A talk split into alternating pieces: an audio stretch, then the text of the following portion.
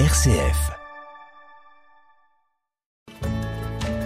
La chronique Les bons conseils de mon notaire vous est présentée par la Chambre interdépartementale des notaires de la Cour d'appel de Lyon. Maître François Tollet, vous êtes notaire associé à Irini, membre du comité exécutif de la Fondation des notaires engagés du Rhône, de laquelle on a parlé ces deux dernières semaines. Et nous revenons aujourd'hui sur la pratique de la philanthropie d'une manière générale et le rôle qui tient le notaire. Bonjour maître. Bonjour.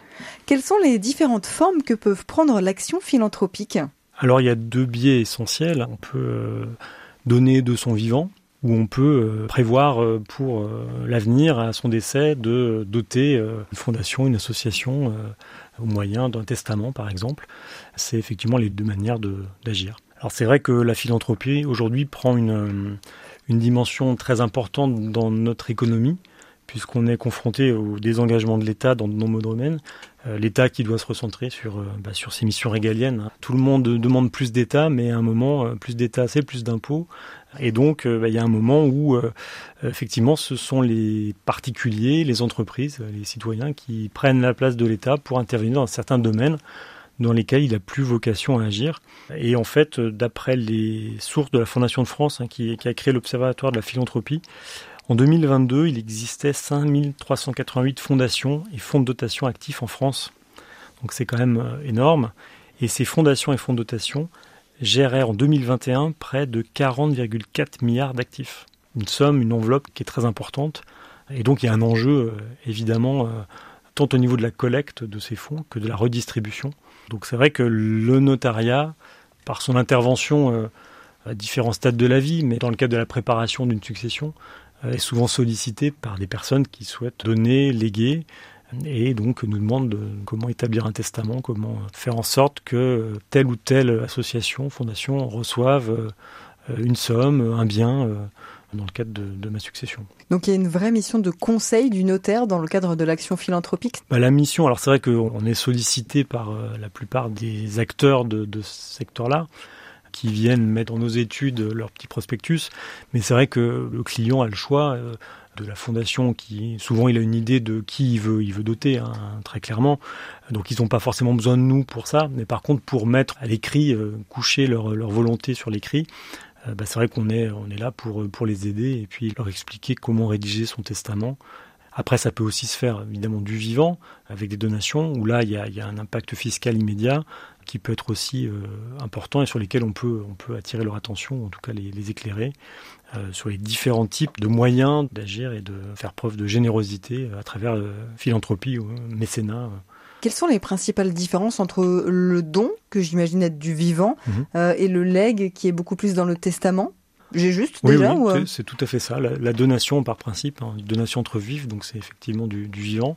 La différence du leg qui se fait au moyen d'un testament. Donc la, grosse différence, bah, que c'est que le donataire sait ce qu'il reçoit, puisqu'en fait euh, il accepte la donation du vivant du donateur, alors que le leg, euh, par définition, reste secret. Hein. Le testament, il est très souvent dans, notre coffre, hein, dans nos études, donc il est soit en présence de témoins, mais qui ne sont pas par définition les légataires, soit euh, en présence de deux notaires, donc il n'a pas vocation à être, diffusé euh, et connu avant le, décès, enfin, sauf volonté évidemment du, testateur d'en informer ses légataires. Le legs, il va rester, il va rester secret jusqu'au jour du décès du testateur. Et le bénéficiaire peut refuser dans les deux cas, que ce soit une donation ou un leg bah, la donation, s'il refuse, je dirais qu'on va pas aller jusqu'au stade de, de l'acte, donc on ne recevra pas l'acte, alors que le leg, effectivement, le testament va être établi, et puis le légataire va pouvoir euh, refuser, euh, il est parfaitement libre de le faire. Quelle est aujourd'hui la place de la philanthropie dans l'ingénierie notariale? C'est quelque chose que vous voyez de plus en plus arriver dans vos offices ou pas forcément? Pas forcément. Alors après, ça dépend aussi des structures, des études, je pense que de la clientèle, évidemment. C'est vrai qu'aujourd'hui, il, il, y a de plus en plus de fondations d'entreprises. Donc, quand vous avez un client qui est entrepreneur, euh, bah, effectivement, on peut euh, l'aider à monter son projet. Voilà, en s'associant aussi à d'autres organismes. On a parlé de la Fondation de France qui nous a aidé, nous, notaires du Rhône, à créer notre, notre fondation. Euh, après, il y a d'autres fondations qui aussi ont la capacité d'abriter des fondations, parce que c'est ce qu'on disait à propos du fonds de dotation. Si euh, il est créé mais qu'il n'a pas de vie, il vit pas parce que c'est trop compliqué à, mettre en place, c'est pas intéressant. Donc c'est vrai qu'une fondation, euh, ça peut être un beau projet de philanthropie, mais du coup, il faut s'adresser aux bonnes personnes, aux bons interlocuteurs pour mettre ça en place et faire en sorte que ça fonctionne dans la durée et que ça soit pas un projet qui, qui soit tué dans l'œuf, si je puis dire. Comment est-ce que la fiscalité aujourd'hui favorise cette générosité? Alors en effet, la fiscalité, je dirais que c'est le nerf de la guerre dans, dans cette question. Et c'est vrai que toute cette générosité, elle est rendue possible par un traitement euh, fiscal assez intéressant qui permet d'avoir des réductions tant pour les particuliers que pour les entreprises, qu'elles soient sous forme d'ailleurs individuelle ou sociétaire. De son vivant, on a évidemment les réductions de l'impôt sur le revenu. C'est le chèque que vous faites en fin d'année au profit de telle ou telle association qui vous ouvre droit à une réduction d'impôt de 66%, notamment quand c'est pour euh, une aide à des personnes en difficulté, avec un plafonnement à 75%, même dans certains cas de figure.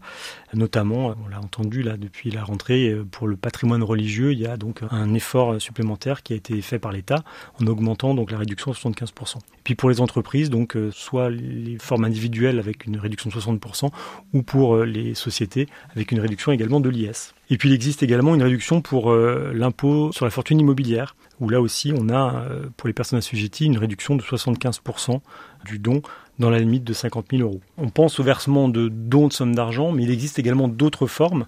Euh, on peut faire des dons en nature, par exemple, on peut avoir un fabricant de mobilier qui va donner du mobilier à une association. Euh, voilà, donc ça va être la valeur de, ce bien qui va être, de ces biens qui sont donnés, qui va être déduite.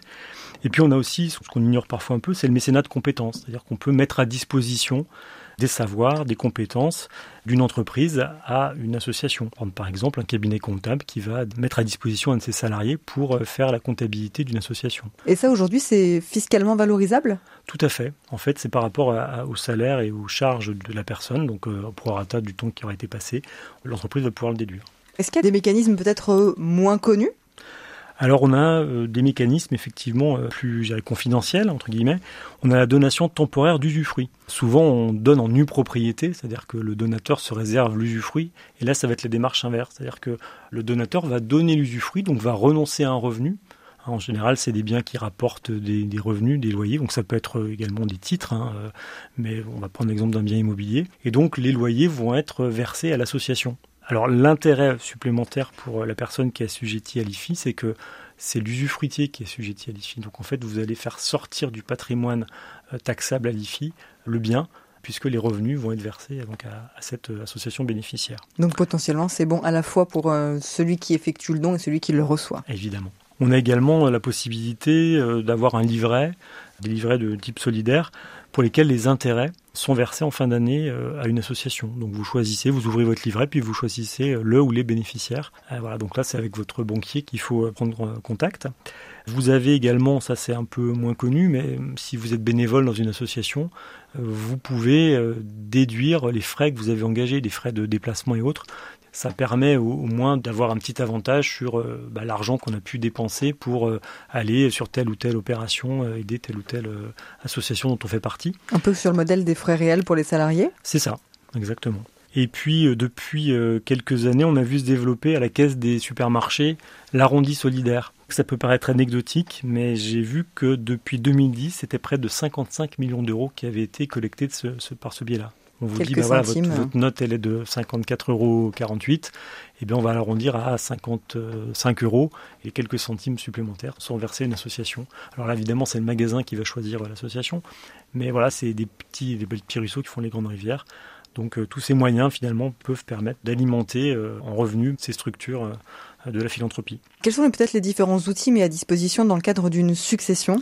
Dans le cadre d'une succession, le principe là aussi, d'ailleurs comme pour la donation, c'est que la fondation reconnue d'utilité publique ou l'association reconnue d'utilité publique est exonérée de droits de succession si elle rentre donc dans une liste qui est fixée par l'article 795, mais qui balaye vraiment beaucoup beaucoup d'associations. Évidemment, les autres héritiers ne sont pas imposés sur la part qui est léguée à cette association, cette fondation. Il y a un autre biais donc euh, qui est hors succession, hein, ce sont les contrats d'assurance vie euh, où effectivement la clause bénéficiaire peut être euh, établie au profit d'une association ou d'une fondation. Dans ce cas de figure, bah, le contrat d'assurance vie a sa propre fiscalité. Je dirais que même si euh, notre bénéficiaire ne rentrait pas dans la liste de 795, il pourrait être exonéré à ce titre-là parce que les sommes qui ont été versées par le souscripteur de l'assurance vie l'ont été avant 70 ans et donc il y a une exonération importante à la sortie. Est-ce qu'il y a des conditions peut-être pour recevoir un tel don ou un tel legs? Évidemment, c'est-à-dire que les organismes doivent être à but non lucratif. agir dans l'intérêt général, donc pas au profit d'un cercle restreint de personnes, et avoir un objet social et une gestion désintéressée. C'est très important parce que si l'organisme ne répond pas à ces conditions, l'avantage fiscal il est perdu pour le donateur, mais aussi pour l'organisme. Merci beaucoup, maître François Tollet, pour toutes ces informations. On rappelle que vous êtes notaire associé à Irini et membre du comité exécutif de la Fondation des notaires engagés du Rhône. Merci. C'était la chronique Les bons conseils de mon notaire.